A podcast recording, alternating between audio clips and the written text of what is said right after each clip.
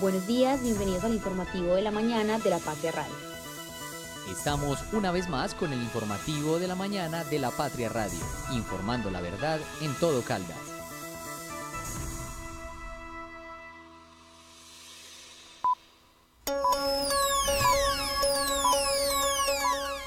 El informativo de la mañana en la Patria Radio. Sabemos que muchos de nuestros niños tienen en el PAE el único alimento digno del día. Este gobierno está comprometido, y así se lo explicamos a nuestros alcaldes, en un PAE de calidad. Estamos iniciando esta administración, vamos a intentar que ese PAE sea de una excelente calidad. Es, es una gobernación social, vamos a hacer ingentes esfuerzos por no dejar a nuestros niños sin transporte escolar, sin una digna alimentación escolar. Y esa es la idea, tenemos unos puntos extras para los proveedores, para los prestadores del del PAE, que compren en nuestra región, que compren nuestros productos, nuestras hortalizas, nuestra panela, nuestras frutas. Es una forma de incentivarlos. Bueno, escuchábamos al gobernador de Caldas, Henry Gutiérrez, hablar, por supuesto, sobre el plan de alimentación escolar para el 2024. Sin embargo, el PAE tardará para llegar a los colegios de Caldas. Yo soy Sofía Gómez y voy a estar aquí acompañándolos en este informativo de la mañana y, por supuesto, también en el mediodía en La Patria Radio.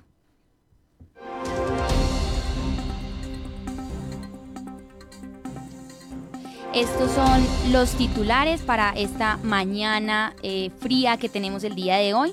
Cafeteros de Caldas ya tienen a su primera directora elegida, Natalia Yepes Jaramillo. Alimentación escolar en Caldas tardará y con peros en licitación responde la gobernación. Elección del personero de Manizales suspendida por tutela abro comillas, no puedo esperar a que se den los tiempos o procesos políticos, cierro comillas, dijo la nadadora Estefanía Gómez. Desde la cabina de la Patria Radio, el informativo de la mañana. Conduce Sofía Gómez, con Licede Espinosa y el equipo de la redacción del diario La Patria.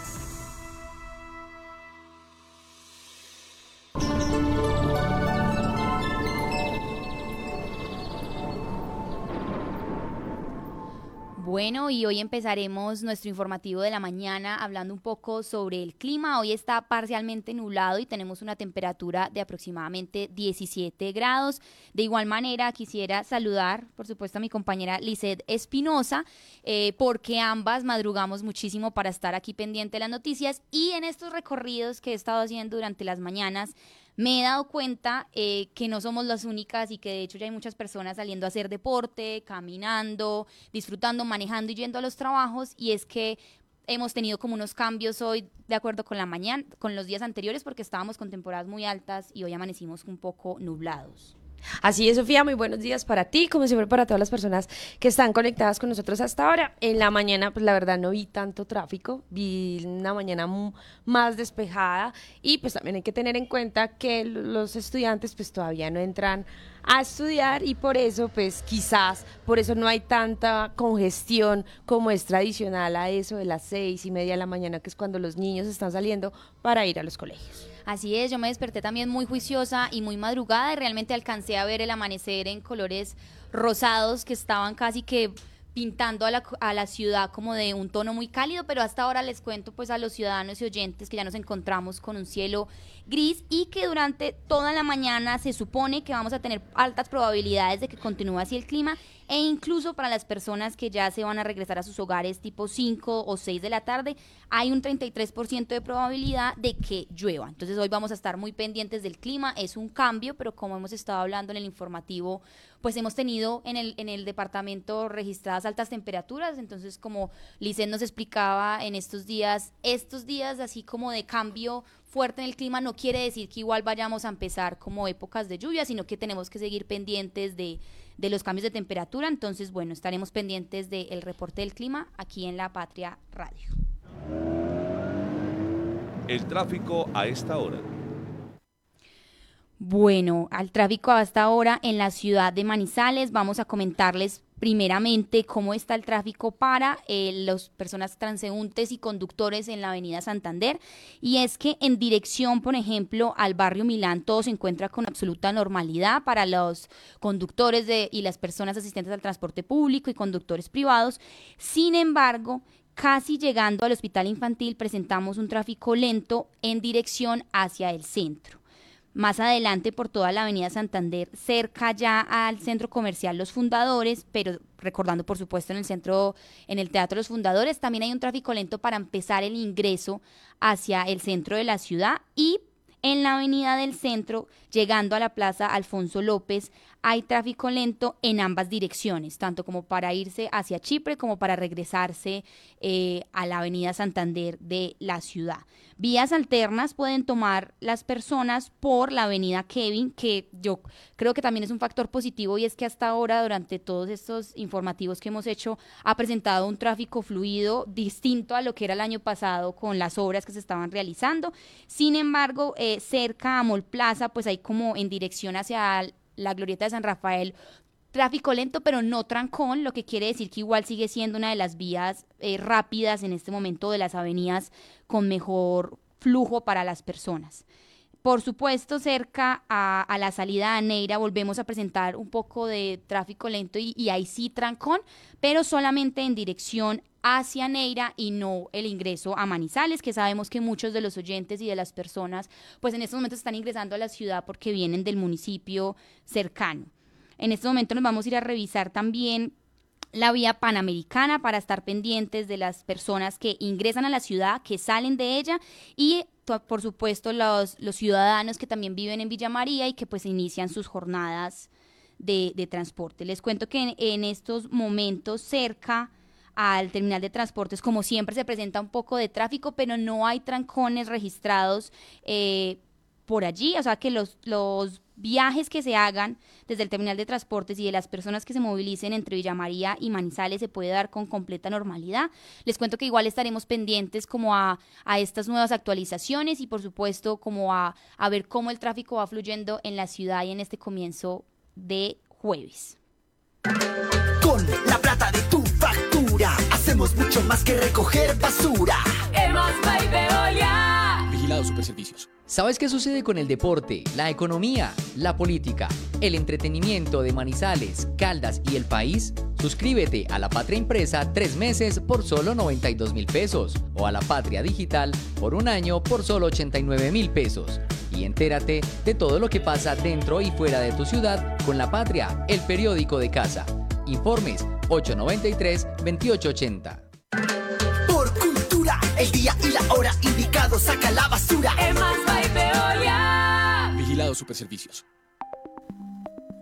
Encuéntrenos siempre en podcast. Escúchenos en Spotify buscando La Patria Radio. Las primeras de primera. Bueno, son las 7 y 9 minutos de la mañana de este jueves 18 de enero de 2024 y en el impreso del día de hoy tenemos 20 páginas para los lectores en nuestra edición número 36.368, pero esta información pues también la pueden encontrar en lapatria.com. Lizeth, buenos días, cuéntenos qué podemos encontrar en nuestra portada de La Patria. Bueno, tenemos en el día de hoy, Sofía, noticias muy, muy importantes. La primera de ellas pues tiene, está relacionada con el gas natural y es que Ayer Efigas eh, dio la noticia que realizó un convenio con el Ministerio de Minas y Energía que busca beneficiar a 7.644 hogares en el eje cafetero con un apoyo y un subsidio para obtener pues este servicio. En la imagen de hoy de nuestra portada tenemos a Victoria Eugenia Montes. Ella reside en el barrio El Caribe y va a ser una de las beneficiadas. Recibió un subsidio de un millón seiscientos mil trescientos eh, veinte mil pesos, pues gracias a este convenio y por eso pues las cuotas que tendrá que pagar para poder acceder al gas natural serán de 540 mil en 12 cuotas. Tenemos, por supuesto, en la portada, como usted dijo, a Victoria Eugenia, pero más adelante vamos a desarrollar esta noticia para que los oyentes sepan cuáles son los requisitos ah, para acceder a este subsidio. Pero bueno, tenemos otra mujer importantísima en la portada de hoy. Sí, una portada muy destacada. Y es que Natalia Yepes Jaramillo es gerente saliente Landi y presidenta del Comité Intergremial de Caldas. Y ella será la nueva directora del Comité de Cafeteros de nuestro departamento y la líder gremial es la primera mujer que llega a dirigir ese gremio en sus 96 años de historia, algo que es súper importante. Y es la segunda mujer al frente de un comité de cafeteros en los 15 que hay en Colombia, así que bueno, hay que destacar como el trabajo que viene realizando la mujer, sobre todo en este gremio que es tan masculino.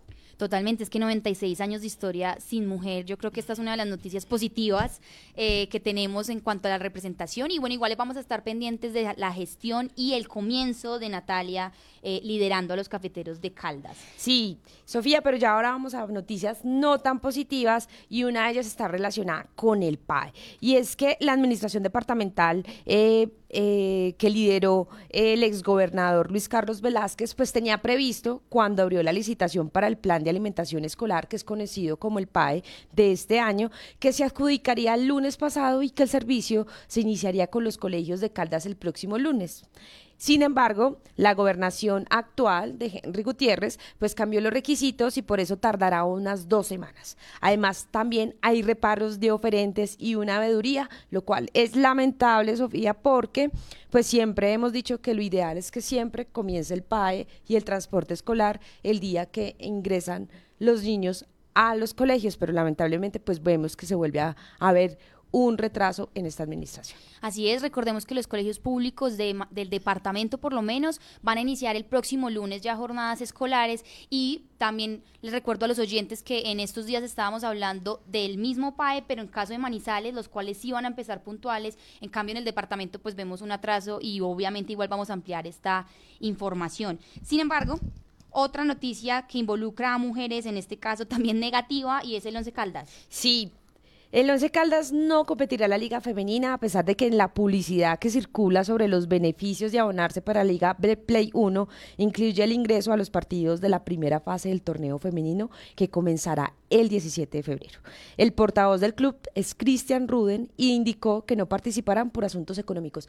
Este, eh, digamos, esta excusa, Sofía, pues la vienen reiterando en otras ocasiones y es que en verdad el talento que tienen las deportistas en el fútbol es muy grande. Sin embargo, pues el Once Caldas pues no les da ese apoyo, ni ese músculo, ni ese respaldo que necesitan para ellas poder mostrar su fútbol, no solo en estos escenarios, sino también en el del departamento y en el del país. La única vez que participó el Once Caldas en la Liga Femenina fue en el 2019.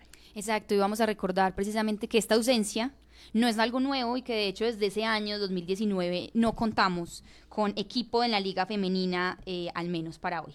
Y tenemos otra noticia que involucra a una de pues, nuestras deportistas de aquí de Caldas, que de hecho también se despide del departamento o que al menos ya no va a representar a Caldas en natación. Sí, esta noticia es lamentable y es que Estefanía Gómez pues anunció a través de un comunicado que eh, abandona la Liga de Caldas para competir con la Liga de Antioquia, lo que es lamentable por todo eh, el desempeño que ya tuvo en los pasados Juegos Nacionales y en donde en verdad pues la Liga de Caldas pues se superó en cuanto a medallas y, eh, y ver el esfuerzo y el trabajo que hacen los deportistas que no se ha respaldado porque tienen que esperar políticamente eh, que definan eh, si recursos. Eh, es lamentable que pues tengan que irse deportistas de élite como Estefanía Gómez para que otros departamentos pues sumen más medallas y por ende pues adquieran más recursos. Así que pues lamentable lo que está sucediendo con el deporte femenino en nuestro departamento. Así es, mientras nos llegan nuevos cargos, por ejemplo, como el de Natalia, pues despedimos tristemente a Estefanía. Y bueno, estas son unas de las muchas noticias que vamos a poder encontrar en nuestro impreso de hoy y sobre todo en lapatria.com. La frase del día. La frase del día que se encuentra en la página 7 de nuestro impreso en la sección de opinión es, la más peligrosa de las falsedades es una verdad ligeramente distorsionada. Esto lo dijo George Christoph Lichtenberg. Lisette, ¿usted qué piensa de esta frase? Sí, es súper peligrosa eso cuando uno oculta una verdad con mentiras. Y, es, y cuando uno descubre eso es mucho peor. Entonces, totalmente de acuerdo con el autor de la frase. Sobre todo aquí en temas de periodismo, ¿no? Uy, sí. Que la rigurosidad es lo que nos sostiene. El editorial. Bueno, y en esta misma página 7 pueden encontrar el editorial del día de hoy que se titula Frente Común contra la Pólvora Mal Usada, un tema que estuvimos también comentando ayer en nuestros informativos y pues que hoy ampliamos muchísimo más en el periódico y es que la verdad Caldas y sobre todo Manizales está siendo protagonista en términos de números por personas quemadas por pólvora eh, y según nuestra editorial puede ser que para este periodo epidemiológico de este año el gobernador de Caldas, Henry Gutiérrez y los alcaldes de los 27 municipios conformen un gran frente en contra del uso de la pólvora y por fin el departamento concluya sin un solo quemado. Hay que recordar que estos casos han ido aumentando año tras año y pues que, como dice nuestra editorial, hay que hacer un frente unido para poder evitarlo. Lo ideal sería cero casos. También hay registros, pues digamos que los registros oficiales es que fueron 38 eh, y que el 2023 realmente finalizó con 28 y uno de ellos murió a raíz de la gravedad de las quemaduras del último ciclo, hay que decir que Manizales pues aportó el 34% del total de todos los quemados, es decir, 16 personas, y esto pues hace que el municipio, eh, a pesar de que el municipio rija un decreto que lo prohíbe, pues igual sigamos aumentando en números. Pero hay algo que plantea el editorial de hoy y es que estas son las cifras y los registros oficiales que las instituciones de salud, por ejemplo la territorial de salud, pues provee pero con seguridad fueron más los quemados por usar pólvora en todo el departamento, pero pues hay temor a ser sancionados o reprendidos o pues denunciar eh, y prefieren tratar incluso estas lesiones en casa exponiéndose a enfermedades muchísimo más graves. También hay que mencionar que pues no en todos los 27 municipios de Caldas rigen decretos que lo prohíben, restringen y penalicen la venta y el porte de la pólvora y pues son decisiones administrativas que dependen de la voluntad política de los alcaldes, por eso nuestro editorial de hoy es muy fuerte y contundente a que haya alguna articulación entre alcaldía y gobernación, pues para que todo Caldas esté muy eh, conectado con la no pólvora y bajar estos números que tenemos. Este es el editorial, lo pueden encontrar en la página 7 de nuestra sección de opinión. La plata de tu hacemos mucho más que recoger basura.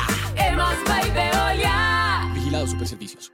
¿Sabes qué sucede con el deporte, la economía, la política, el entretenimiento de Manizales, Caldas y el país? Suscríbete a La Patria Impresa tres meses por solo 92 mil pesos o a La Patria Digital por un año por solo 89 mil pesos. Y entérate de todo lo que pasa dentro y fuera de tu ciudad con La Patria, el periódico de casa.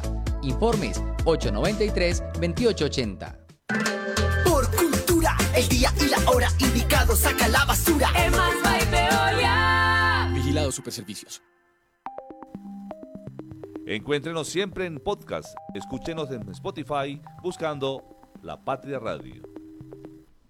Bueno, y una de las noticias que tenemos para discutir y avanzar y profundizar en el día de hoy es la elección del personero de Manizales, que de hecho está suspendida por tutela. Liced, usted fue la periodista que estuvo como a cargo de esta nota y ojalá nos pueda contar como el paso a paso de todo este proceso, pues que realmente está en veremos. Así es, Sofía. Mira, hoy arrancaban, según el cronograma, las entrevistas eh, para elegir al personero de Manizales y estas entrevistas estaban a cargo pues, del Consejo Municipal. Sin embargo, eh, el pasado viernes, eh, Gerson Andrés Bastidas Vargas, que es el tercero en la lista de elegibles para ocupar este cargo, pues interpuso una tutela y a raíz de esto, hasta que el juez no resuelva, pues no se puede continuar con el proceso. Tenemos que esperar 10 días para saber qué, qué resuelve el juez eh, Gerson Andrés Bastías, pues él resume en un documento en su tutela, tiene 30 hechos en los que narra las irregularidades que él eh, cree que tiene el proceso y lo único que está exigiendo con esto es que haya transparencia en el concurso público de méritos para la elección de personero. Él lo que nos comenta es desde que desde el comienzo de todo este proceso hubo inconvenientes, sobre todo cuando los salieron los resultados de admitidos y no admitidos, él resultó entre los que rechazaron y por esto eh, dice él que el problema es porque no marcaron eh, una X en uno de los pasos. Entonces, pues interpusieron él, junto con otras personas, eh, una tutela que a la final eh, pues el juez les avaló y eh, es bajo la figura eh, exceso ritual manifiesto, que lo que nos explica es que es cuando repites en un proceso, en este caso en la entrevista, pues un un dato varias veces y por el hecho que no lo pongas una vez, entonces ya queda como si nunca lo hubieras eh, explicado y el juez les da la razón y por eso ellos pueden eh, ingresar a esa prueba de conocimientos. Pero para entrar un poco más en detalles, pues démosle paso pues al denunciante que es Gerson Andrés Bastillas para que él le explique un poco a nuestros oyentes qué es lo que está pasando. De que salió la convocatoria, eh, pues se, hizo la, en el caso personal yo estaba preparadísimo para hacer el proceso desde que inició todo, porque era, era como en lo personal una meta que tenía, y fui el primero que envió documentos a la convocatoria. Sin embargo, rápidamente, pues cuando salieron los resultados preliminares de admitidos y no admitidos, también soy yo de la sorpresa que nos inadmitieron a, de 104 personas a 63 personas nos inadmitieron por un requisito totalmente absurdo, por decirlo así, porque no marcamos una X dentro de la hoja de vida o no pusimos un símbolo en un espacio de la hoja de vida, pese a que habían otros tres, tres documentos más que permitían subsanar de alguna manera esa ausencia formal.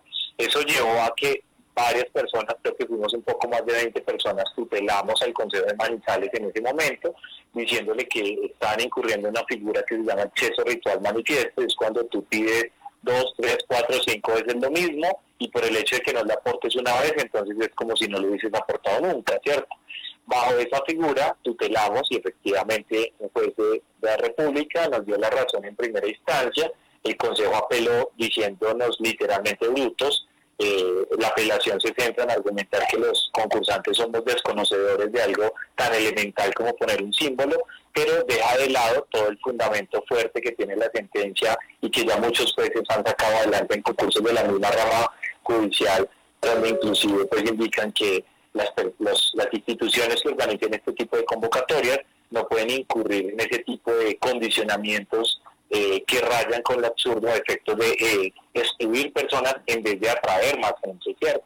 Entonces, eso primero, esa, primera situación, pues digamos que mostró un perfil de una, de una convocatoria que pareciera ser sesgada, que pareciera buscar es todo lo opuesto a lo que es una convocatoria pública, en vez de, de ser abiertos como lo han hecho de Armenia, por ejemplo, para dar un ejemplo, que, que también me presenté las convocatorias y ellos lo que hicieron es, ah, le faltó, no sé, un requisito de un antecedente. La ley dice que tú como entidad estás en el deber de consultar el antecedente. Entonces acá, acá eh, digamos que pasó todo lo contrario, es como buscaron todo lo más recóndito para tratar de excluir a más de 60 personas de 104 que nos presentamos. Y eso tiene relevancia porque ya te lo enlazo con el momento actual.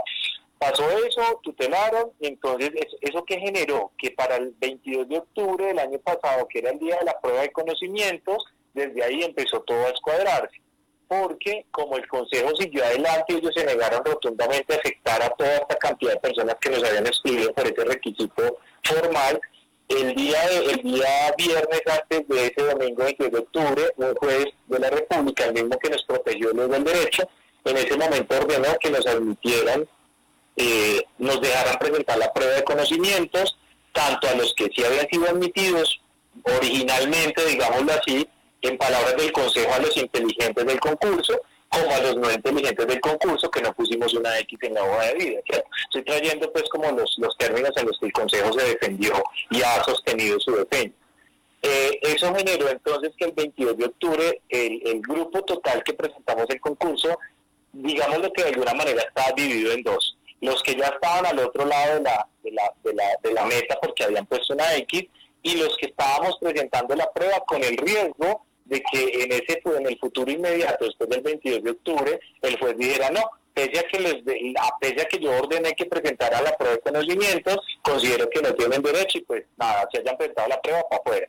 Eh, presentamos la prueba, digamos, ese grupo de personas, tanto los admitidos originalmente como los que estamos amparados en la medida cautelar, eh, pasaron los días, no alcanzó a salir la tutela todavía de primera instancia antes de que salieran los resultados preliminares, entonces nosotros, tanto los tanto los que habían pasado originalmente como los que estamos amparados en la tutela, en, en la medida cautelar en ese momento nos dieron el resultado preliminar. Entonces, digamos que tuvimos derecho a saber cuánto puntaje habíamos sacado en la prueba. Luego seguíamos en la duda si íbamos a ganar o íbamos a perder la tutela. Como estuvo todo ese tema electoral de por medio, el juez entró en un receso, por decirlo así, de términos judiciales y la tutela se demoró más de los 15, de los 10 días hábiles que normalmente se demora. ¿Qué sucede a partir del momento del resultado preliminar? Pues que las personas que habíamos presentado pruebas reclamamos, presentamos solicitud de acceso a los al cuadernillo de la prueba y allí pudimos conocer el por qué pues, se nos había calificado de determinada manera. Datos curiosos, son 80 preguntas, se nos dieron 20 minutos para revisar 80 preguntas. Si tú dices 80 en 20 minutos, son más o menos 25 segundos por pregunta. Eso es imposible, tú puedes revisar una pregunta a conciencia, a, detalle, realmente por las causales que te pusieron mal o bien. Aún así, varias personas, entre ellos yo presenté reclamación, eh, objeté algunas cuatro preguntas en total, etcétera. Eh, pasó el tiempo de reclamación y llegó el 6 de diciembre, eh, perdón, pasó el tiempo de reclamación, reclamamos los que vamos a reclamar y en ese momento le tuvieron que realizar una prueba a otro grupo de concursantes que también fueron cobijados por la acción de tutela que estaba en curso, pero que por temas de juzgado a ellos no los alcanzaron a incluir en el primer grupo que presentamos la, la, la prueba. Es decir, ellos no presentaron prueba el 22 de octubre, sino que la presentaron, no sé, va a inventar cualquier fecha. Bueno, ahí escuchábamos al denunciante, pero Licet, explíquenos un poco más del paso a paso de este proceso. Mira, Sofía, según la Secretaría Jurídica del Consejo, pues se inscribieron en la elección al cargo de personeros 107 aspirantes. Un comité técnico pues revisó los requisitos mínimos para ejercer el cargo y de esas personas pasaron 44, 55 fueron inadmitidas y 9 pues presentaron su hoja de vida de forma extemporánea. A raíz de esa lista de admitidos e inadmitidos pues se presentaron en el Consejo 24 acciones de tutela y los responsables pues pretendían ingresar a la lista de admitidos logrando que un juez ingresara a 17 aspirantes más. Entonces, con esa decisión se pasó de 44 admitidos a 62. El 22 de octubre del 2023 se les aplicó la prueba de conocimiento y competencias laborales. De ellos, 52 presentaron la prueba y 10 no la presentaron. De ellos, 50, de esos 52 que aprobaron, pues aprueban la prueba y irían al consejo a entrevista. Sin embargo, pues se presentan otras acciones de tutela. Y por esto, pues eh, la primera de ellas, pues una la instauran cinco personas y otra la instaura una persona, por lo que un juez también ordena que les hagan la prueba de conocimiento. De esas seis personas que interpusieron eh, tutelas, pues aprueban tres, es decir, que de 50 pasamos a 53 aspirantes.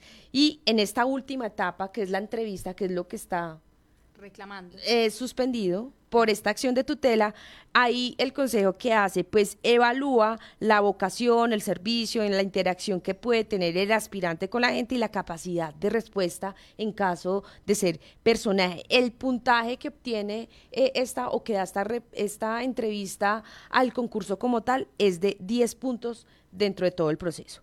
Es personero municipal la persona que ocupe el primer lugar en la lista después de todo el de hacer el cómputo de todo el puntaje de valoración de pruebas, de conocimiento, de experiencia y obviamente de hoja de vida. El personero actual de Manizales culmina su periodo el próximo 29 de febrero. Quien sea elegido como personero eh, debe posicionarse en marzo, el primero de marzo de este año y estará en el cargo por cuatro años, Sofía. Entonces, así es, escuchemos entonces al presidente del Consejo de Manizales, Luis Gonzalo Valencia, que también nos amplía un poco esta información sobre la pausa de este proceso. ¿Terminamos ahí? Sí. Más explicado. Pues hay que cambiar el cronograma porque estábamos preparados precisamente para mañana hacer las entrevistas, eh, inscritos 53 aspirantes a la personería. Mañana íbamos a hacer eh, lo que era la entrevista de acuerdo al cronograma y la ley, pero resulta que llegó una tutela de suspensión eh, del proceso de personero. Un aspirante, un doctor Bustos, colocó la tutela y, y, entonces hizo suspender el proceso de elección de personero. Es el aspirante que es el segundo a bordo del actual personero de Manizales. Bueno, y ahora cambiando a nuestra sección de educación, hoy contamos y saludamos, por supuesto, a nuestro compañero Oscar Beyman, quien nos va a estar comentando varias notas el día de hoy. Bienvenido, Oscar. Sofía, para usted, para Alicia y para todas las personas que nos acompañan a esta hora, eh, muy buenos días. Le quería comentar primero, eh, Sofía, que por estos días, eh, en el empalme que hicieron las alcaldías salientes con las entrantes, ese es un tema que debería ser de primer orden. O sea, con vista al público, porque se encuentran muchas cosas y algunos eh, alcaldes dicen de una manera como muy autónoma que no, pues yo no voy a poner espejo retrovisor, cuando eso debería ser una obligación, denunciar lo que encuentran. Y se lo digo porque me llama mucho la atención lo que está haciendo el alcalde de La Dorada, Freddy Saldaña, que está publicando para que la gente vea qué fue lo que hallaron.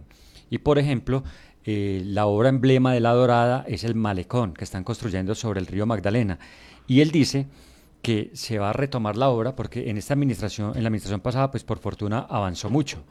Pero él dice que en este empalme se encontraron con que hay muchos problemas técnicos, administrativos, jurídicos y financieros. Y recordemos que esta es una obra por cerca de 50 mil millones. Solo una parte que tiene que ver con el acueducto, el alcantarillado además es un contrato de cerca de 36 mil millones. Eso es muy delicado, pero lo mejor es que se le cuente al público, ¿cierto? Hay muchos alcaldes que porque son del mismo gobierno, del mismo partido político del alcalde que salió, eh, casi como que taparan las cosas. Y dicen, no, pues que la tarea las hagan las, las que la Contraloría, la Procuraduría y en algunos casos la Fiscalía se encargue de investigar. Y debería ser que el, el empalme sea algo oficial y público, que nos den a conocer a los periodistas y a los y a los y a las comunidades en general qué fue lo que pasó. Mire que en esa misma de la Dorada saca una lista de supuestas irregularidades. Por ejemplo, dice que encontraron con 8 hurtos de 50 54 elementos. O sea, se los robaron de la alcaldía. Y ya directamente la alcaldía lo pasó a la fiscalía. Vehículos en pésimas condiciones. Eh, la deuda, que también debería ser algo público, dice que la alcaldía pasada supuestamente se fue debiendo 200 millones de la administración del centro comercial y la central de abastos. Hay que recordar que el centro comercial en La Dorada es propiedad de la administración municipal, lo mismo que la central de abastos.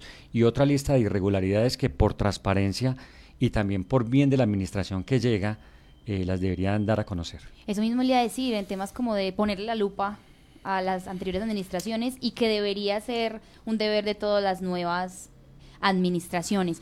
Oscar, eh, entrando también en materia, hoy tenemos en la página 9 de nuestro impreso una nota sobre el PAE en Caldas y escuchábamos al comienzo del informativo al gobernador Henry Gutiérrez, quien nos dice que está muy comprometido con el PAE, pero realmente pues hay un atraso y hay varios peros con este proceso.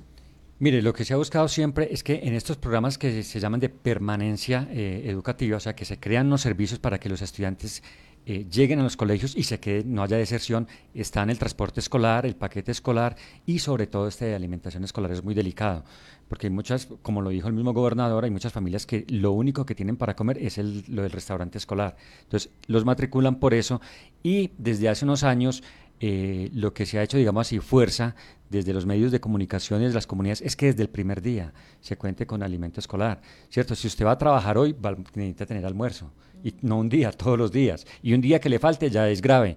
Y pues digamos que el principio de semana el principio de semana, la alcaldía de Manizales ya dijo que salió la licitación. Esperemos que, se, que esos trámites del contrato que se deben firmar estos días le den a la alcaldía de Manizales para que el lunes los niños de Manizales reciban de una vez el refrigerio y el almuerzo. En el caso de la gobernación de Caldas, había toda la intención de hacerlo. Eh, es más, la, administración saliente eh, abrió la licitación pensando en los términos de tiempo para que se hiciera se, adjudicara el pasado lunes, o sea, el 15 de enero, y que el 22, o sea, el próximo lunes, ya los niños, de cerca de 60 mil niños de los colegios públicos de municipios distintos de Manizales empezaran a recibir. Pero resulta que hubo, pues como siempre, cuando se presentan los oferentes, hacen algunas reclamaciones, algunas sugerencias, y dice la gobernación, la Secretaría de Educación de Caldas, que para hacer esos cambios, pues retrasa el cronograma y no se va a cumplir con eso. Fuera de eso, hay unas inquietudes de algunos eh, oferentes y de una veeduría en el sentido de que se cambiaron unas reglas de juego para favorecer a dos o, dos o tres de los, de los cinco que, empresas que se presentaron para eh, ganar este contrato por 31 mil millones de pesos.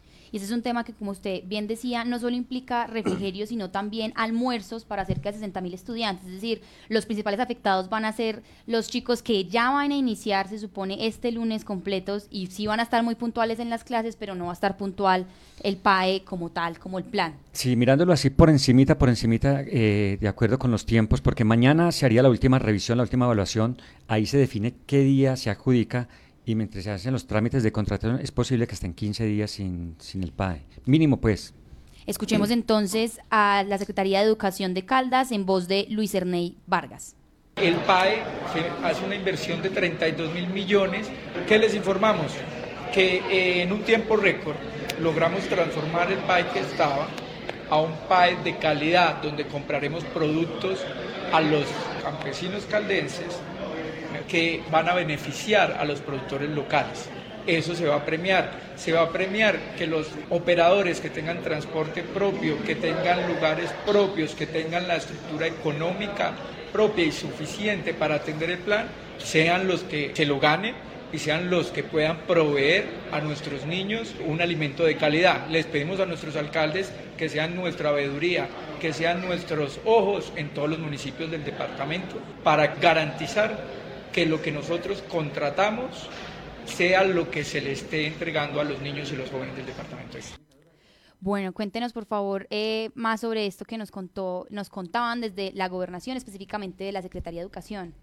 Sí, mire, este contrato de 31 mil millones de pesos, o sea, es mucha plata, va hasta agosto, o sea, 113 días.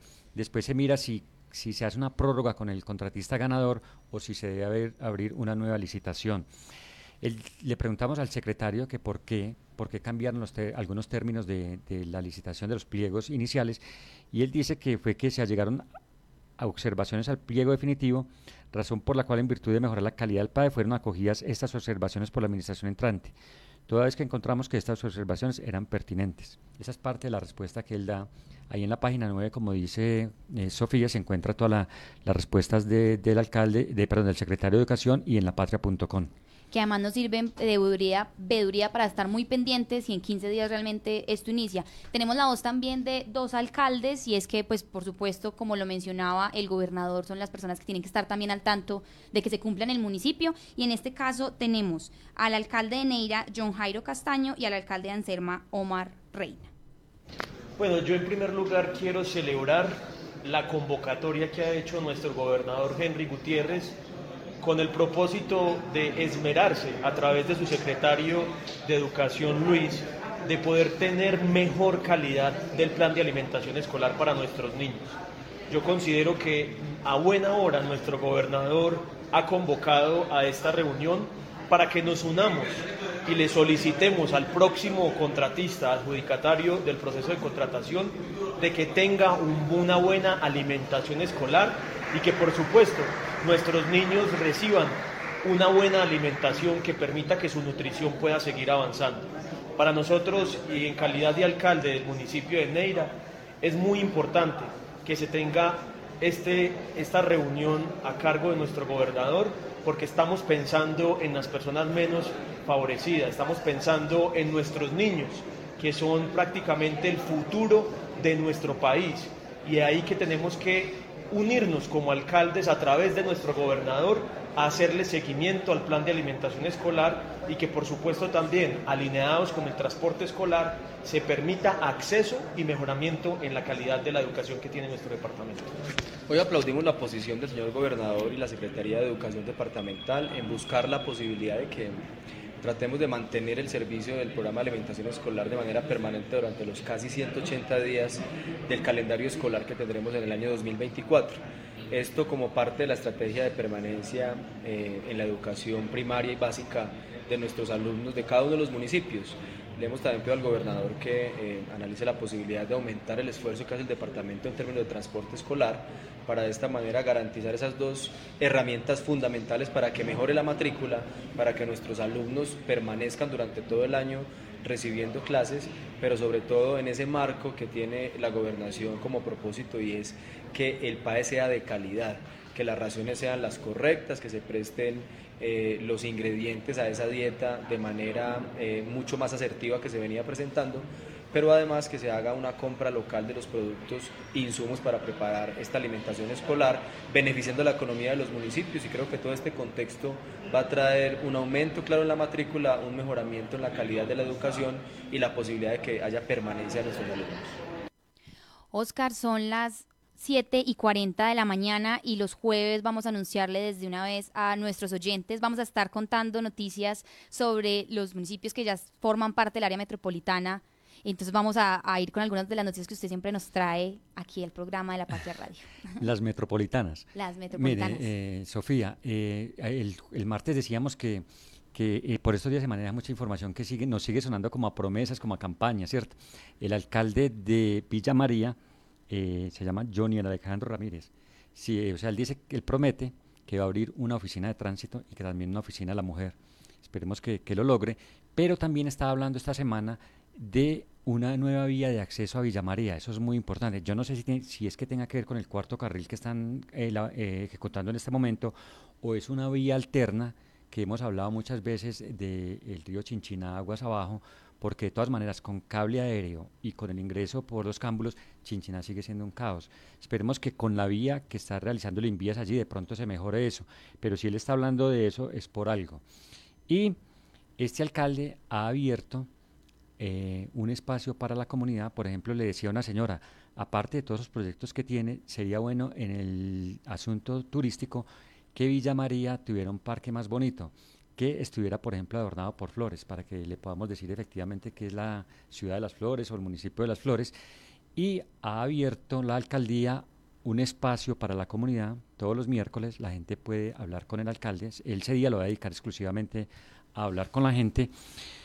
Y yo le preguntaba ayer a Mauricio, que es el secretario, el jefe de prensa, y me decía, pues para enero ya están todos los cupos, todas las citas asignadas para hablar con el alcalde. Pero la gente eh, puede asignarlas de febrero y demás yendo a la alcaldía o llamando al teléfono 893-2321. 893-2321. Es una buena opción para la gente eh, tener de cerca al alcalde. Muchas personas prefieren hacerlo en persona antes que enviar algo o, o estar por ahí denunciando. Prefieren ir al alcalde y tratar de resolver las dudas que tienen en sus veredas, en sus comunidades, en sus barrios. Me parece bueno este espacio de participación directa. Claro que sí, entonces estaremos muy pendientes los miércoles a estar atentos de que sí se cumpla estas visitas y que reciban a la comunidad en la alcaldía de Villa María. ¿Tenemos algunas otras noticias? Y también Palestina, recordemos que Palestina también forma a parte del área metropolitana y lógicamente su corregimiento de Arauca. Corregimiento de Arauca yo creo que sería hasta más grande en territorio que, el misma, que la misma cabecera municipal, porque si uno mira es Arauca y Santágueda dentro de la división territorial forma parte de Arauca del corregimiento de Arauca y todas esas veredas que hay por ahí cercanas, el Retiro, Campo Alegre, el 40, bueno, Arauca es grandísimo. Y resulta que eh, uno de los problemas de orden público complicados en el departamento es Arauca. Y recordemos que se denunció lo de los combos, que hay un enfrentamiento violento entre los combos. Entre los siete muertos que lleva el departamento de Caldas, hay un, este año, el 2024, hay uno que es de Arauca.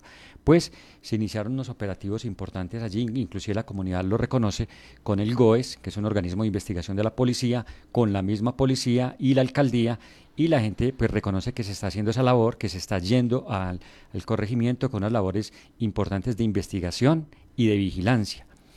Y la comunidad reconoce eso, pero también le piden al alcalde, aprovechan para pedirle que se hagan eh, más patrullajes en la cabecera municipal, porque ellos dicen que hay una banda ahí que, que, que, molesta sobre todo en las noches, que no deja dormir y que pone en riesgo de seguridad a la comunidad. Hay que estar pendientes entonces de esto. ¿Tenemos otra noticia o con Sofía, recordemos que la, el área metropolitana, queríamos que fueran cinco, pero fueron cuatro. Manizales, Palestina, Neira y Villa María. De eso tendremos informaciones eh, cada jueves, como usted dice. Así es, cada jueves. Yo tengo una pequeña de Manizales y es que este lunes, como ya hemos nombrado toda esta semana, pues inician los niños de los colegios públicos y nos enteramos ayer, nos enviaron foto de que al menos en la institución de San Jorge, que queda nada más allí a unas cuadras, los niños van a estar estrenando cancha eh, recién pintada, nueva, entonces bueno, vamos a estar también muy pendientes de todos los colegios y de todo lo que suceda en la ciudad el lunes que arranca toda la jornada ya te puedes ir. ¿Listos? Con la plata de tu factura, hacemos mucho más que recoger basura. Hemos Vigilado Superservicios. ¿Sabes qué sucede con el deporte, la economía, la política, el entretenimiento de Manizales, Caldas y el país? Suscríbete a La Patria Impresa tres meses por solo 92 mil pesos o a La Patria Digital por un año por solo 89 mil pesos. Y entérate de todo lo que pasa dentro y fuera de tu ciudad con La Patria, el periódico de casa. Informes 893-2880. Por cultura, el día y la hora indicado saca la basura. Es más. Vigilado Superservicios. Encuéntrenos siempre en podcast. Escúchenos en Spotify buscando La Patria Radio. 7 y 46 de la mañana y a esta hora sigue el cielo parcialmente nublado y saludamos por supuesto a nuestro compañero de balance Santiago, bienvenido a La Patria Radio. Buenos días Sofía, Lisette, Kevin y todos los oyentes. Bueno, hoy teníamos y estábamos conversando con Lisette muy temprano que en nuestra portada tenemos pues como el tema de los subsidios y que de hecho la protagonista era una de las beneficiadas que es Victoria Eugenia, pero pues queremos que usted nos amplíe un poco más sobre este tema de los subsidios en Efigas. Correcto, Sofía. Bueno, ayer Efigas y el Ministerio de Minas y Energía socializaron en Chipre el nuevo convenio que tienen, se llama la cuota, eh, se me escapa el nombre preciso en este momento, eh, pero este convenio tiene previsto beneficiar a 7.644 familias de estratos 1 y 2 en el eje cafetero en el servicio de conexión del gas natural.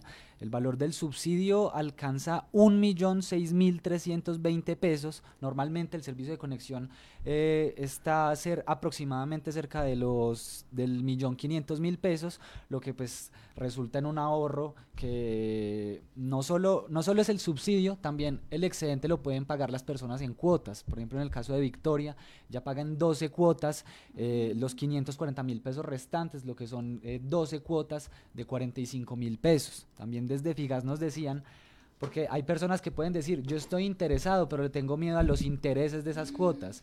Ah, desde Figas comentaban que máximo a seis meses no hay interés en las cuotas. Entonces, pues este es un, apoyo importante para la conexión de este servicio, también un poco para la transición energética. Eh, digamos que hay zonas que están más rezagadas, todavía tienen su fogón de leña, eh, que puede generar más afecciones a la salud, entre, entre otras. Eh, vamos con uno de los audios. Vamos con la voz de Victoria. Vamos con María Eugenia, que creo que era la jefa de ventas de, de Figas, que también nos comentaba un poco sobre este nuevo subsidio. Y ahora estamos hablando de un subsidio asignado de 1.006.320 pesos para cada familia. Entonces esto es una noticia muy, muy extraordinaria, muy buena para las familias de estrato 1 y 2. La conexión completa vale 2.400.000 pesos. Y de esos 2.400.000, el gobierno a través de este subsidio cuota especial, fondo cuota de fomento, está asignándole a cada familia 1.006.000 pesos pero las personas que, digamos, eh, quieran acceder, obviamente hay que recordar que este beneficio es para las personas que son de estrato 1 y 2, según lo que eh, indicó ayer EFIGAS, pues en nuestro departamento de estratos 1 son 889 familias y de estratos 2 son 1.120 familias y pues uno se pone a mirar Santiago y el beneficio pues es económico. Digamos en el caso de, de Victoria, por ejemplo, pasar uno de pagar un millón quinientos mil pesos a 500 mil pesos en 12 cuotas, pues obviamente es mucho más fácil sacar del bolsillo esos 45 mil que nos mencionabas ahorita. Pero las personas que como Mara Victoria o que también vivan en esos estratos 1 y 2, pues cuáles son esos requisitos que se necesitan eh, pues para poder acceder a, este, este, subsidio de gas natural. Bueno, son cuatro requisitos muy sencillos que explicaba la empresa. El primero es que haya disponibilidad del servicio de gas por la casa, es decir, que la red pase cerca de cada hogar.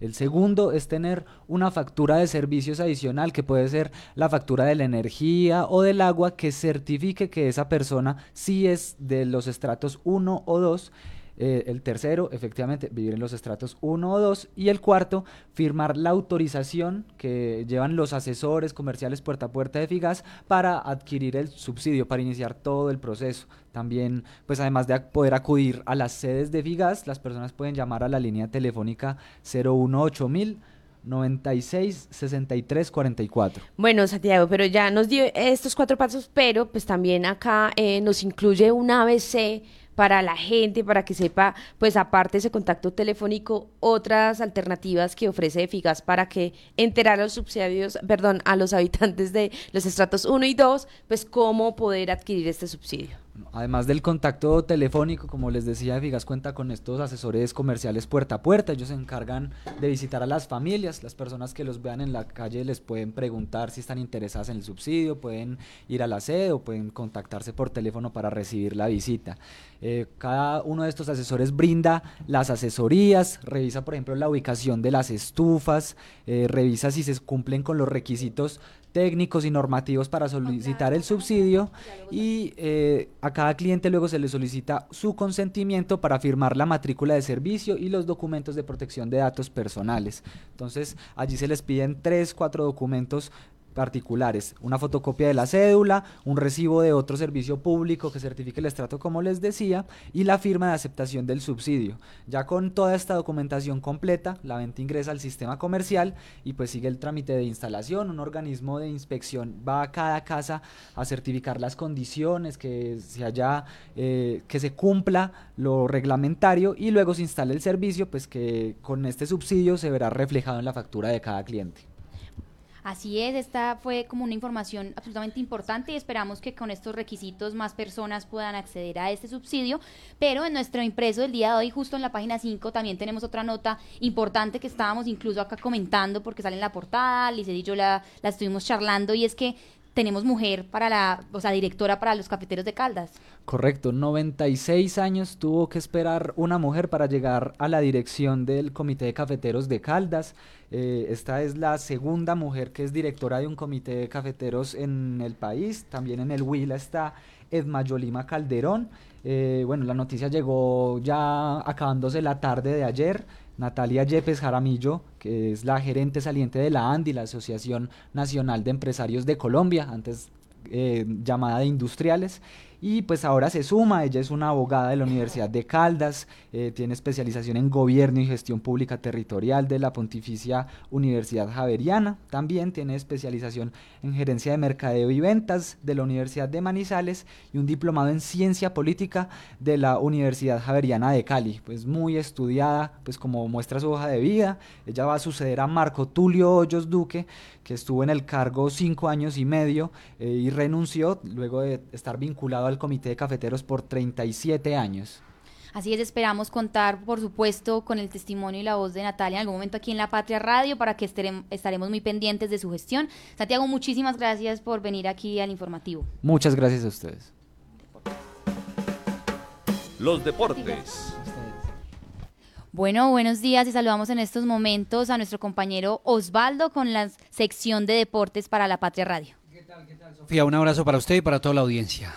Bueno, hoy tenemos dos noticias que de hecho salen en la portada de nuestro impreso, dos lamentables noticias en términos deportivos y yo creo que deberíamos comenzar con el tema del Once Caldas que nos vamos sin equipo para la Liga Femenina. Sí, es una situación eh, consecutiva, eh, secuencial eh, y es son muy malos los mensajes que transmite el Once Caldas hacia la sociedad caldense. Ellos se quejan de que aquí no se les ha ayudado, no se les ha patrocinado, pero a la hora de hacer este tipo de, digamos, de aporte social, porque digamos que el fútbol femenino en Caldas, en el país hay algunos departamentos muy desarrollados, pero en Caldas todavía no y se, se necesita ese músculo del 11 Caldas para participar y no se participa. Entonces son mensajes eh, eh, muy sensibles que tocan efectivamente la imagen del club, de la dirigencia y de nosotros mismos, porque nos indignamos efectivamente porque un equipo que eh, el año pasado dio utilidades por 26 mil millones de pesos, ahora no puede decir que no tiene plata para participar en, con la institución, perdón, en la liga femenina.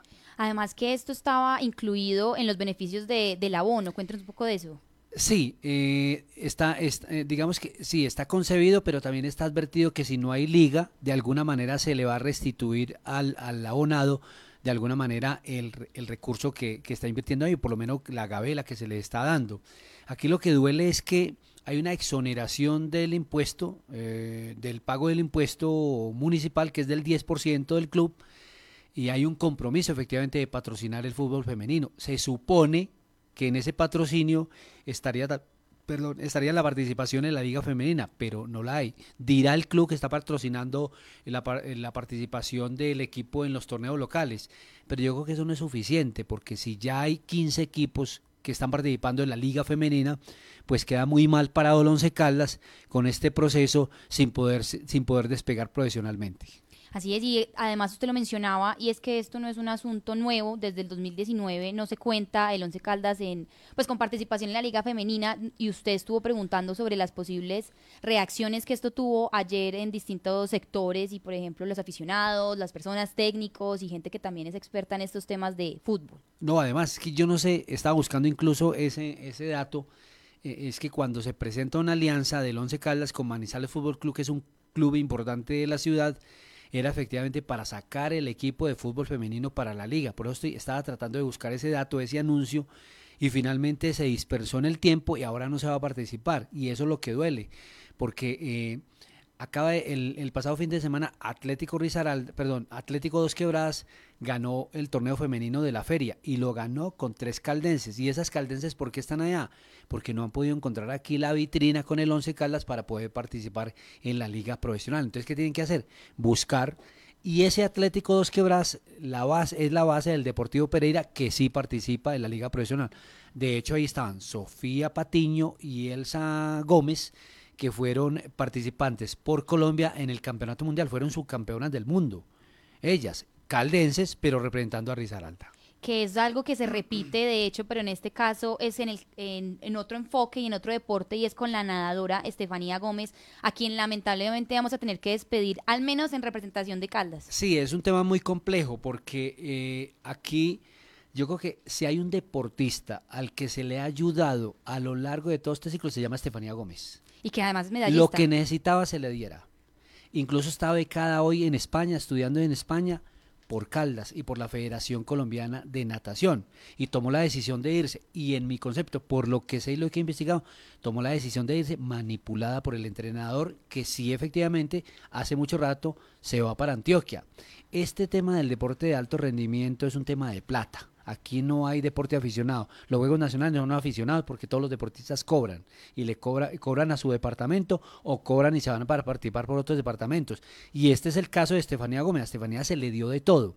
Y estaba hablando hace algunos minutos, por eso le estaba marcando ahorita internamente a César Cañón, que es el presidente de la liga, porque ya había conversado con él y le dije, venga, Estefanía les hizo algunas pretensiones económicas.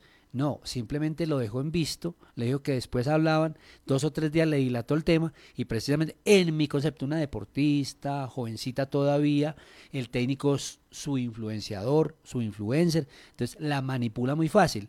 Yo estuve el último día de competencias de los Juegos Deportivos Nacionales de la Natación en Pereira y allá César, Delgado, el entrenador, en vez de celebrar el título de Caldas en natación, la reunió y les dijo que, que, las hizo llorar porque les dijo que él se iba, que él se iba para Antioquia, que él había tomado la decisión ya de irse para Antioquia.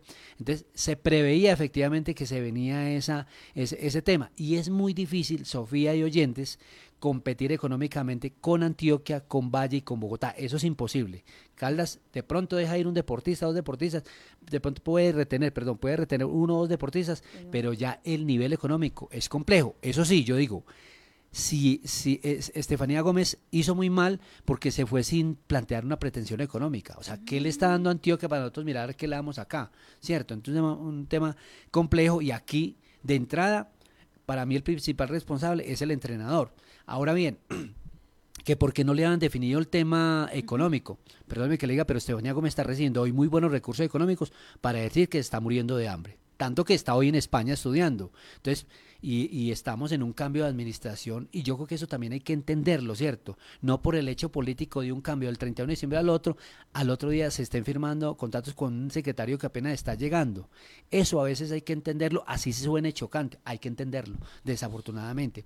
Pero aquí el hecho está, es que Estefanía Gómez se fue y lo más grave es que se fue sin hacerle una pretensión económica a Caldas.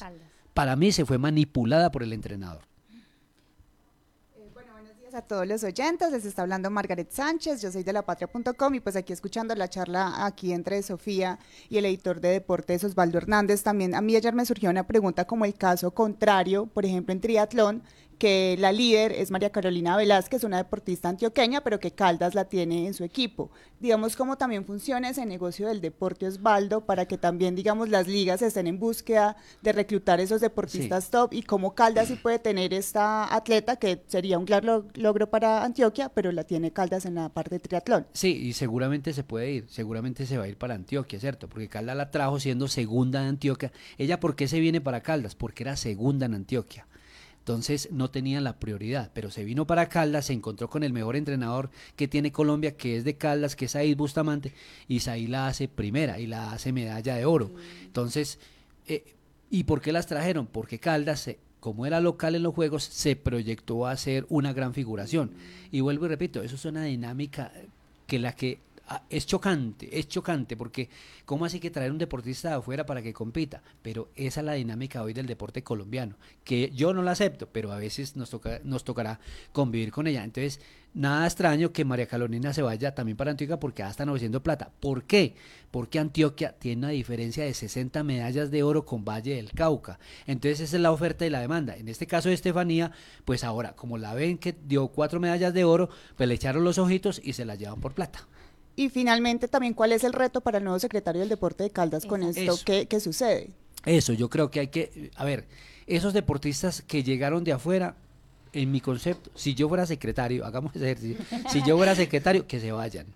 Porque también en este proceso crecieron muchos talentos, hay muchos talentos, y esos talentos son los que hay que cuidar y con la plata que se le dio a los de afuera, con esa plata podemos proteger a los de acá. Con la plata que le con la plata de muchos deportistas, de los que es, eh, de afuera, que seguramente van a retornar a sus regiones, se le podía pagar tranquilamente a Estefanía Gómez, pero en Caldas, según eso, no supieron cuáles eran las pretensiones económicas de Estefanía Gómez. Y Sofía, si me lo permite, una última pregunta, aprovechando Osvaldo y este conocimiento y experiencia que tiene, y también con estos pasados Juegos Nacionales y un tema que usted hizo seguimiento, también tienen que ver, digamos, los escenarios, por ejemplo, que también, digamos, que eh, lo que usted decía, competir con ligas del Valle, de Bogotá o de Antioquia, pues que tienen también toda una infraestructura para los deportistas, también eso puede jalar. Mm, sí, no, porque es que, vea, eh, por ejemplo, una de las excusas de Estefanía es eh, que para poder ir a los Juegos Olímpicos, que por eso se va para Antioquia, ya no depende ni de Caldas ni de Antioquia. Hoy depende de la Federación Colombiana de Natación y del Comité Olímpico.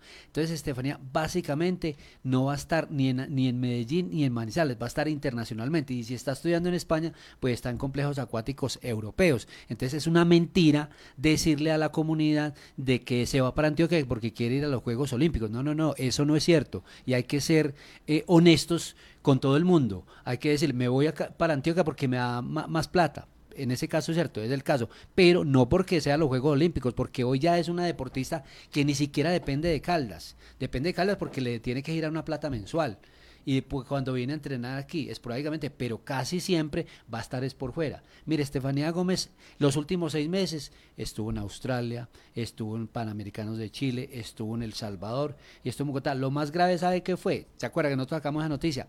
Estuvo en Bogotá una semana antes de los Juegos porque aquí se había dañado la caldera. De resto, estuvo compitiendo internacionalmente. Entonces, eh, la verdad, a la gente hay que decirle la verdad, como es. Es una mentira decirle que es que se va para Antioquia para poder ir a los Juegos Olímpicos. Osvaldi, si por favor nos puede contar sobre más casos, porque ahorita hablábamos del caso contrario, pero también son varios los que se han ido del departamento por estas razones, o distintas, pero son varios que ya no están con nosotros. Sí, no, a ver, eh, los juegos pasados, eh, se recuperó mucha gente que estaba por fuera, como Jonathan Restrepo, que dio dos medallas de oro, varios deportistas. Pero ahora yo creo que eh, es muy difícil que Caldas vuelva a tener la inyección económica en el deporte que tuvo. Y eso significa también que mucho deportista los de afuera primero retornan allá y algunos de acá se vayan para otras regiones, porque vuelvo y repito, es muy difícil competir con Antioquia, Valle y Bogotá, que montaron ese negocio de contratar a los mejores y van a, buscar es las primeras posiciones de los Juegos Deportivos Nacionales. Yo recuerdo el caso, eh, pero con Rizaralda de Marcelo Gutiérrez, de ciclomontañismo, que fue hace unos años cuando él estaba en su momento competitivo, que pues prefirió, pues por también razones económicas, irse a, la liga de Rizaralda. Mire, eh, eh, Margaret, Sofía, ese caso de Marcelo Gutiérrez es un ejemplo claro de que uno debe traer un deportista y debe dejar algo deportivamente, algo deportivamente. Estoy hablando de un legado. Marcelo a mí no me mira con buenos ojos porque yo fui uno de los que primero me opuse cuando Marcelo tenía las pretensiones económicas acá de que la alcaldía y la gobernación le pagaran un dineral para que se quedara. Y a mí me preguntaba, yo dije, no, con eso pagan cuatro o cinco deportistas y los hacen deportistas de alto rendimiento. Marcelo se fue para Risaralda y él corría en Europa, él vivía en Europa, entonces representaba las marcas comerciales y solamente hacía una carrera al año con Risaralda, que era el campeonato nacional, venía y lo ganaba y salía y se iba.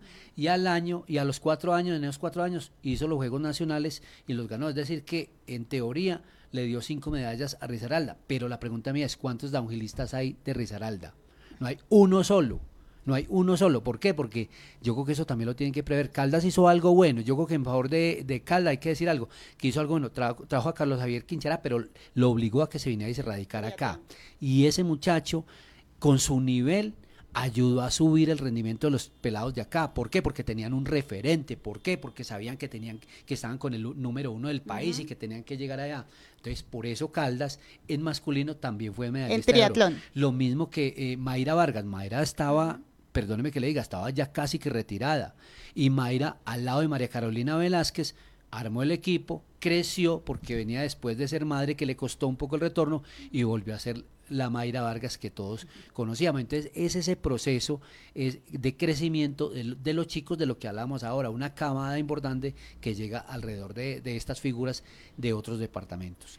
Que no dieron, algunos no dieron la medalla y seguramente ese es un tema para reevaluar pues 2024 nos va a tocar estar muy pendientes entonces de lo que vaya sucediendo con nuestros deportistas, si se van, si llegan, si no, y pues las condiciones mismas que se está diciendo. Osvaldo, 8 y 6 de la mañana, ¿tenemos algún dato de cierre en temas deportivos? Efectivamente, hoy arranca la temporada del fútbol colombiano oficialmente con el primer partido de la Superliga Junior Millonario, los dos campeones del torneo colombiano pasado de la liga se van a enfrentar a las 8 de la noche en el primero de los dos partidos para disputar este torneo, que vuelvo y repito, reúne a los dos campeones de la temporada colombiana. Muchísimas gracias. Con la plata de tu factura, hacemos mucho más que recoger basura. Hemos Vigilado Superservicios. ¿Sabes qué sucede con el deporte, la economía, la política, el entretenimiento de Manizales, Caldas y el país? Suscríbete a La Patria Impresa tres meses por solo 92 mil pesos o a La Patria Digital por un año por solo 89 mil pesos. Y entérate de todo lo que pasa dentro y fuera de tu ciudad con La Patria, el periódico de casa. Informes 893-2880 el día y la hora indicado, saca la basura. Es más Veolia. Vigilado Superservicios. Encuéntrenos siempre en podcast. Escúchenos en Spotify buscando La Patria Radio. Bueno, y hace unos instantes saludábamos a Margaret Sánchez, nuestra editora web de La Patria. Bienvenida ahora sí oficialmente a La Patria Radio. Eh, pues eh, Sofía, muchas gracias. Eh, ya buenos días a todos nuestros oyentes que están conectados a través de Radio Cóndor y también pues a esta transmisión que tenemos en Facebook Live. Saludamos pues a Nancy García que desde muy temprano está ahí conectada, también a Miguel Ángel Gómez Botero, quien Sofía nos saludaba desde Manzanares y pues también daba su reporte del clima. Ya dice que mañana fresca, nublado, pero tiempo seco. Entonces por el oriente de Caldas ese es el reporte que nos envía Miguel Ángel Gómez. Y también está Alfonso Salgado Beltrán, quien da un agradecimiento por después de esta excelente información. Muchas gracias a usted, Alfonso, por escucharnos y también conectarse a este Facebook Live de La Patria Radio. Y desde Estados Unidos, Mauro Pineda, desde Atlanta, Georgia, en Estados Unidos. Juan, es que Juanita, miren, ya estoy recordando a Juanita Kevin por acá. Que la recordamos. sí, eh, Sofía. Em, nos saludan y tenemos esta eh, audiencia también internacional, entonces pues para que compartan esta transmisión y también una invitación para las personas que están en nuestro Facebook Live es que lean la nota cívica que nos deja Rogelio Vallejo Bando sobre el Estado y el bien común y nos deja algunos de sus pensamientos eh, sobre este tema, entonces la invitación es que se conecten y pues estén también eh, muy informados aquí en La Patria Radio en este informativo de la mañana. Así es, y recordarle a todos nuestros oyentes, pues saludarlos de nuevo y agradecerles por estar conectados con nosotros. Recuerden que igual esto lo vamos a estar repitiendo también eh, con otras noticias y otros temas a las once y media de la mañana y que todos los días estamos leyéndoles muy pendientes para que estemos interactuando muchísimo más. Margaret, tenemos, por supuesto, una mujer liderando el tema de cafeteros en Colombia. Sí. En Caldas. Ajá, así es. Eh, pues la segunda eh, mujer liderando un comité de cafeteros en la actualidad en Colombia, esta vez pues en el caso de Caldas, como usted lo mencionó muy temprano con nuestra compañera Lice Espinosa y también con nuestro compañero eh, Santiago Carmona sobre eh, Natalia Yepes Jaramillo. Ayer pues eh, en la tarde se conoció su designación como la directora ejecutiva del Comité de Cafeteros de Caldas y pues en las redes sociales hay comentarios muy positivos sobre este nombramiento. Por ejemplo, María Carolina Giraldo, ella greca caldense en Twitter, dice una mujer súper inteligente está entrando a liderar un mundo hasta ahora masculino, una tesa. También el sabio Carlos Enrique Ruiz, Aleph de la Universidad Nacional, dice excelente decisión, persona joven, preparada y con experiencia de gestora de eh, probada eficacia. Adelante, le dice. También el ex candidato al Consejo, eh, Marcelo Mejía, eh, dice, es una mujer de formación gremial, preparada, carismática, felicitaciones y mucha suerte. Buena decisión del gremio.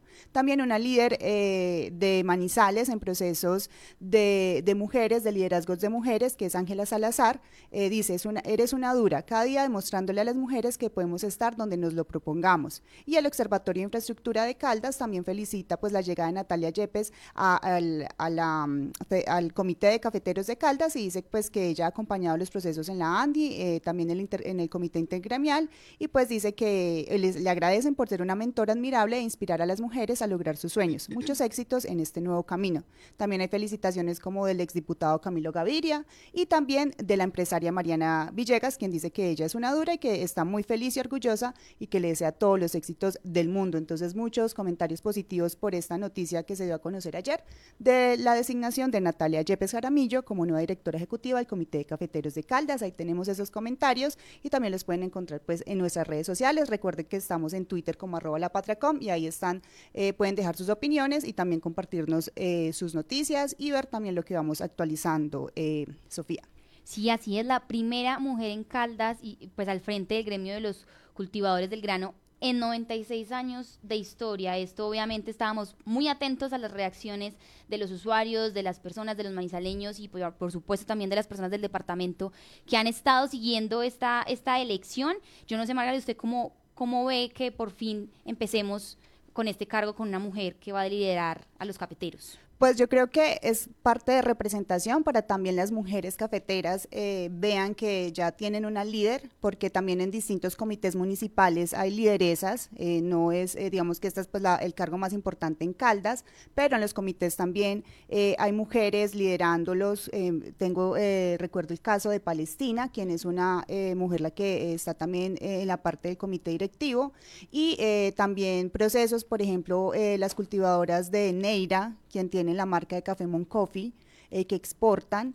Eh, también el caso de Anserma, que también hay un grupo, una cooperativa de mujeres eh, que también lideran procesos de toda la parte de cultivo y comercialización del grano. Entonces, digamos que las mujeres en el, en el gremio cafetero siempre han estado pero pues lo que hablaban ustedes más temprano y lo que lo mencionaba una de los tuiteros es que es un gremio muy masculino en sus partes directivas y ya pues que se vayan encontrando estos nuevos liderazgos, pues es muy importante y también que eso vaya permeando eh, a nivel nacional a ese comité directivo de la Federación Nacional de Cafeteros, porque eh, hay una baja representación de mujeres. Entonces, digamos que es una época eh, muy afortunada, Sofía, que nos toca vivir, de que se están abriendo estas puertas y pues como usted también lo mencionaba, pues ya vamos a estar pendientes de su gestión, también de los procesos que vayan a liderar, como por ejemplo todo el proceso de mujeres y sostenibilidad que tiene a cargo el Comité de Cafeteros de Caldas, que es muy importante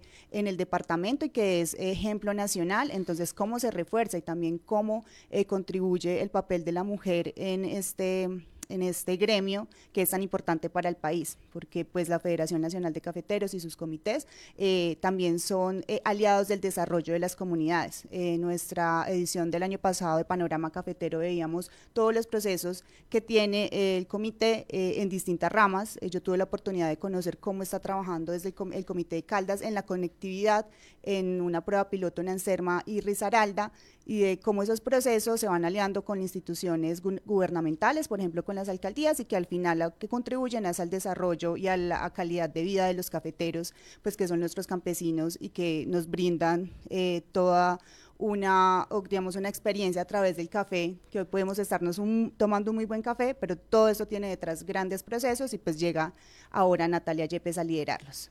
Con quien esperamos poder estar conversando muy pronto aquí en la Patria Radio. Eh, y por supuesto, como estábamos diciendo, pues estaremos pendientes de este y de todos los procesos que involucren al departamento de la ciudad.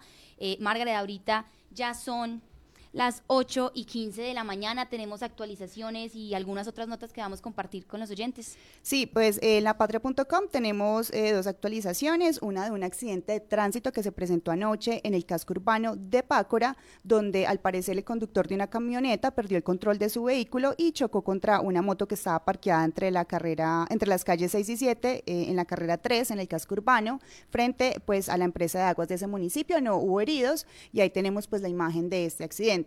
Y también pues tenemos una actualización sobre un tema que se ha movido mucho en redes sociales durante esta semana eh, y que muchos estamos pues eh, a la espera del estreno de una película que se llama El Niño y la Garza y que por esta película del estudio japonés Estudio Ghibli eh, se generó una controversia en los últimos días por una ilustradora colombiana barranquillera Geraldine Fernández pues que se venía diciendo o ella venía diciendo que participó en la, en la elaboración de esta película, en la que hizo casi 25 mil fotogramas y que ya después eh, eh, algunos medios de comunicación pues le hicieron unas entrevistas, no se verificó muy bien la información que ella estaba dando, como usted lo mencionaba en la frase del día, esa rigurosidad que debemos tener eh, los periodistas, pues hay una falla. Y muchos colegas de ella, ilustradores también, como les dicen, otakus, Em, y aficionados al anime se dieron cuenta que habían ahí muchas eh, informaciones erróneas y pues le pillaron ahí como eh, algunas imprecisiones y casi como decirlo así, la mentira. Y pues hoy en la agencia F, nuestra agencia internacional, ha intentado comunicarse con el estudio Ghibli y dice pues que no se han pronunciado, pero la noticia ya llegó a Japón. Ahí reportan que ya los medios japoneses están eh, pues dando a conocer eh, esta situación que pasó con la eh, ilustradora barranquillera Geraldine Fernández. Entonces pues está la expectativa. Recordemos que esta película se ganó el premio, el Globo, De Oro a Mejor eh, Película de Animación y que será estrenada este 25 de enero en las salas de cine de Cinemark y de Cine Colombia, pues acá en Manizales tenemos Cine Colombia y hoy empezó la preventa también, esa es una noticia, entonces para las personas también que eh, les gustan las películas animadas y también de este estudio, reconocido estudio Ghibli, pues pueden estar ahí pendientes de lo de la boleta, pero entonces ahí en lapatria.com pues tenemos todo ese eh, contexto de lo que pasó, de este escándalo con esta ilustradora Geraldine Fernández, cómo va el proceso y cómo se han intentado comunicar pues con este estudio japonés pues para que se pronuncie, pero pues por ahora guardan silencio, pero pues ya la noticia es internacional y pues en las redes hemos visto muchos eh, memes sobre esta situación. Y también pues se hablaba de, de todo esto, em, Sofía, de de cómo de estar abrumada también esta ilustradora después de, lo sucedido y de, toda esta carga de mensajes en redes sociales. También se discutía como ese acompañamiento que debería tener también en estos momentos, de ese error que cometió, que ha sido muy difícil que lo reconozca, ya en algunas declaraciones en radio y también en medios como El País de España, ha admitido que eh, agrandó un poco su participación eh, pero pues ahí va el, desarrollo de esta noticia y vamos a estar ahí informándoles y en este momento pues tienen ese contexto en lapatria.com. Precisamente te iba, le iba a preguntar pues como sobre eso, si habría, habían declaraciones como de, de la ilustradora eh, entonces igual también creo que hay que estar pendientes pues de cómo se desarrolle este esta verificación, pues que ya es noticia internacional, pero lo importante también es que esto no eclipse, por supuesto, el estreno de la película y que al contrario, pues genere que muchas más personas asistan a quienes son seguidores de este tipo de animación y de películas, pero también a quienes de pronto por este error de la ilustradora conocieron este estudio que cuenta con pues una filmografía bastante grande que también hay películas en Netflix y demás, y que ojalá empecemos a mover también los cines locales a, llegar y a llenar de nuevo esas taquillas.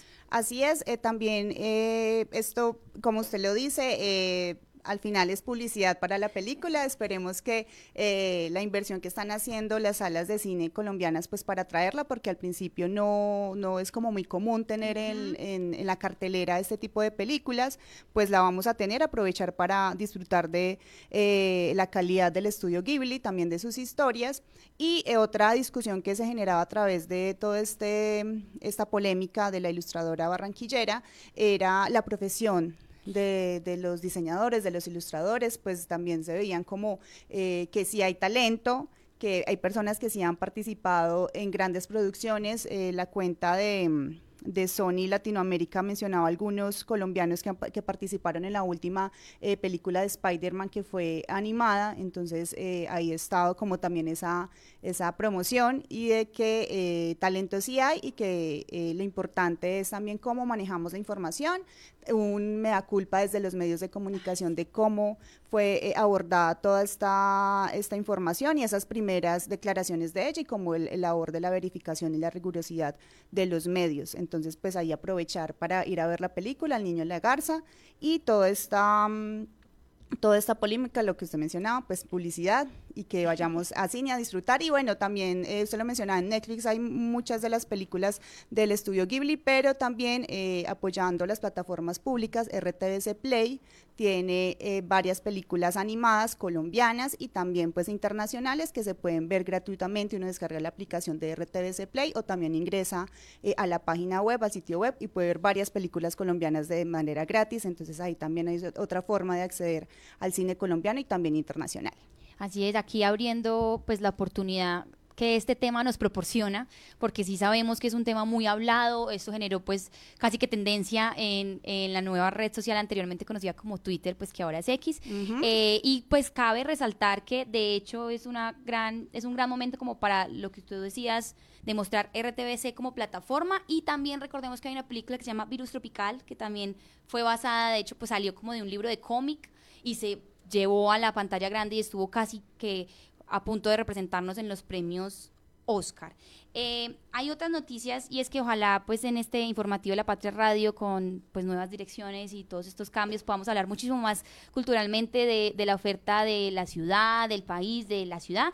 Y bueno, ahorita sí nos vamos a temas de sucesos y es que también han ido ocurriendo a lo largo del día de ayer y esta mañana de hoy, pues lamentables casos. Y uno de ellos es que tenemos en este momento la voz de el mayor Jorge Hernán Chacón, jefe de seguridad de carabineros y protección ambiental de la ciudad, y es que nos cuenta que ayer incautaron material de explosivos y esto lo hacen eso es como un ejercicio de prevención contra la minería ilegal. Entonces escuchemos estas voces nuevas.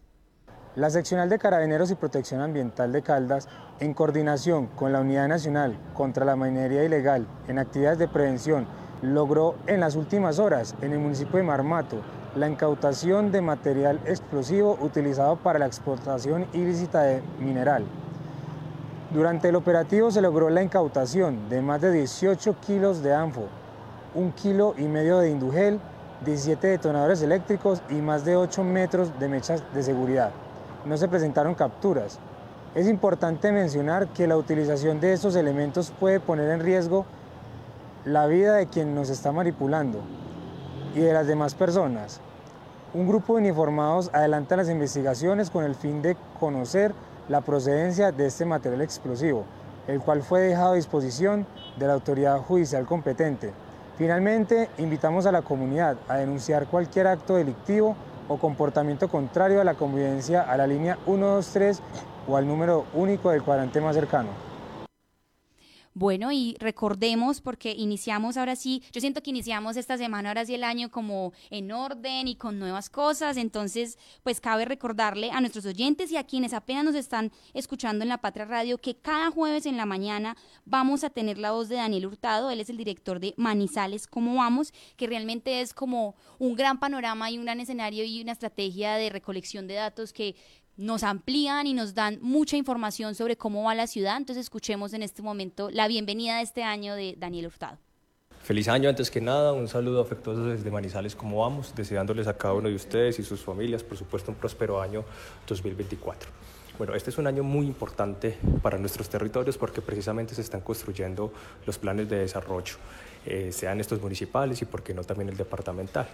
Queremos aquí recordar un poco cómo es la dinámica. Durante los meses de enero y febrero, cada una de las administraciones públicas territoriales convocan a diversidad de actores para generar un borrador de plan de desarrollo. Durante los meses de marzo, ese plan de desarrollo, versión borrador, se radica para ser evaluado, valorado o retroalimentado por parte de autoridades como pueden ser los consejos territoriales de planeación. Durante el mes de abril esos planes regresan a las administraciones públicas precisamente para que en función de la retroalimentación puedan ser ajustadas. Y en el mes de mayo normalmente eh, se radican ante las diferentes secretarías de los consejos municipales y, y, asamblea departamental, pues en este caso de Caldas, para formalmente dar la discusión y en el mejor de los casos tener planes de desarrollo territorial aprobados a más tardar en el 30 de mayo. Entonces es una oportunidad muy buena para todos nosotros como ciudadanos de poder participar activamente, entregando insumos, generando discusión y por supuesto también cuestionando y generando alternativas. Por eso los invitamos a todos desde Manizales Cómo Vamos que soportados en evidencia, recuerden ustedes que toda la información de Manizales Cómo Vamos es de libre descarga, de libre acceso y de esta manera efectivamente tener los insumos suficientes para incidir con mayor fuerza en la construcción de estos planes de desarrollo territorial. Una invitación más para participar activamente en nuestros nuevos planes de desarrollo. Un saludo desde Manizales como vamos y nuevamente un feliz año 2024. Bueno, y a esta hora también saludamos y recibimos a nuestro editor de Cubo, Juan Luis Taborda, quien nos cuenta y nos actualiza sobre las noticias que vamos a encontrar también en Cubo Manizales. Sofía, muy buenos días. Hoy es jueves 16 de enero y esto es lo que trae el periódico Cubo para todos sus lectores. El hombre que entrega domicilios a caballo, todavía en el siglo en que estamos lo hace con mucha efectividad. Le termina su novio y le da un libro de autoayuda. Estoy en Mundo Curioso, las noticias insólitas del mundo. Les tenemos una muy buena noticia a las personas que vienen en estratos 1 y 2.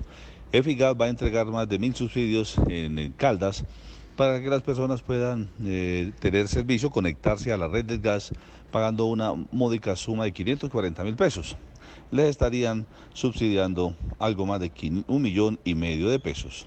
Eficaz y el Ministerio de Minas y Energía lograron un convenio. Les decimos los requisitos para que usted pueda inscribirse. Hoy en el periódico Cubo, los profes se ponen pilas para recibir a los estudiantes. Esta semana retomaron actividades y están preparando lo que será su papel de docentes, dado que los jóvenes empiezan el próximo año, llegan a las aulas, el próximo lunes más bien, llegan a las aulas. El verano invita a salir para disfrutar de muy buenas imágenes, pero también hay que tener cuidado para no dejar objetos que ocasionen incendios forestales. Un llamado que hacen las autoridades ante la ola de tiempo seco que afecta a gran parte del territorio colombiano. Una muy buena noticia también trae Cubo para las personas que ganan entre 2 y 3 salarios mínimos y que se pensionaron en Colpensiones. Reducirá su aporte a salud. Pasará del 12 al 10%. ¿Quiénes serán cobijados con la medida? Hoy en Cubo. Y sigue el drama del nieto de Poncho Zuleto, de Poncho Zuleta, el cantante vallenato, quien podría perder un brazo, dicen ellos, por una negligencia médica. Y hay eh, un sacudón en el sistema de salud colombiano, habida cuenta de tres decisiones que tomó el Ministerio de Salud. Las EPS se sienten indefensas y atacadas. Todo para que usted lo entienda muy explicado hoy en el periódico que hubo. Y ojo, cayó una banda de colombianos que en España hacían ritos neochamánicos, es decir, que se inventaban un montón de situaciones, utilizaban brebajes y cosas no normales que afectaron a muchos españoles y entonces los detuvieron por estar haciendo prácticas peligrosas y prohibidas en territorio español. En Río Sucio, un hombre un vecino que estaba pagando domiciliaria por homicidio, pues en una discusión mm, apuñaló por la espalda a otro vecino y lo dejó en silla de ruedas. ¿Qué pasa con este sujeto? Les contamos en Cubo hoy, jueves 18 de enero. Reiteran condena contra un profe acosador en el municipio de Aguadas. Un adolescente de Pácora que recibía clases con él empezó a ser acosado por celular pero no contaba el maestro con que las pruebas quedaron en el chat del aparato móvil. Un hombre mató a un adulto mayor en letras y todo por una situación insólita. Llegó a su casa y su esposa estaba comiendo con el adulto mayor y entró en celos y lo atacó. Le contamos de qué manera lo hizo y lamentablemente le causó la muerte. Y ojo con lo que fueron las estafas de fin de año en el 2023, las que fueron las que más afectaron a los colombianos, hoy en Cubo para que usted esté enterado. Y les tenemos una guía básica para las personas que intentan reestructurarse y meterse al mundo del ejercicio físico. Pues bien, hoy les decimos las claves para que usted no pierda la forma y para que al menos tenga la capacidad de iniciar y mantenerse. En el campo deportivo, el Once Caldas quedó por fuera de la Liga Femenina. En Di Mayor dicen que el Once Caldas no se anotó, no se hizo inscribir, no manifestó interés y por problemas económicos entonces el equipo se quedará nuevamente sin fútbol femenino en esta liga que esta vez tendrá cinco, siete meses de competencia y se estará empezando el próximo 18 de febrero. La Reina de Caldas, otro golpe para el, para el deporte de este departamento. Estefanía Gómez, la nadadora caldense, lamentablemente se ha ido, se quita el uniforme de Caldas y se pone el de Antioquia. Mandó una carta en la que explica por qué lo hace y es un duro golpe para el país deportivo, sobre todo los caldenses que tenían tan orgullosos por ella. Arely que está de moda por su bioserie, también está hoy de lanzamiento en un sencillo para todos sus seguidores. Y les contamos quiénes fueron los famosos que estuvieron, que recibieron el nuevo año en bikini. Fotografías muy bonitas de estos famosos que usted suele ver en la pantalla chica. Sofía, si usted va por la calle y quiere estar bien informada, solo es que pida ¿Qué hubo? Bueno, así es, y con esto cerramos nuestro informativo de la mañana aquí en La Patria Radio. Le agradecemos a todos los oyentes que sintonizaron con nosotros y les recordamos que esta información que estuvimos discutiendo aquí y muchas más notas de interés y de actualidad pueden encontrarlas en lapatria.com y nos vemos entonces a las once y media de la mañana muy puntuales con más noticias aquí en la radio. La Patria Radio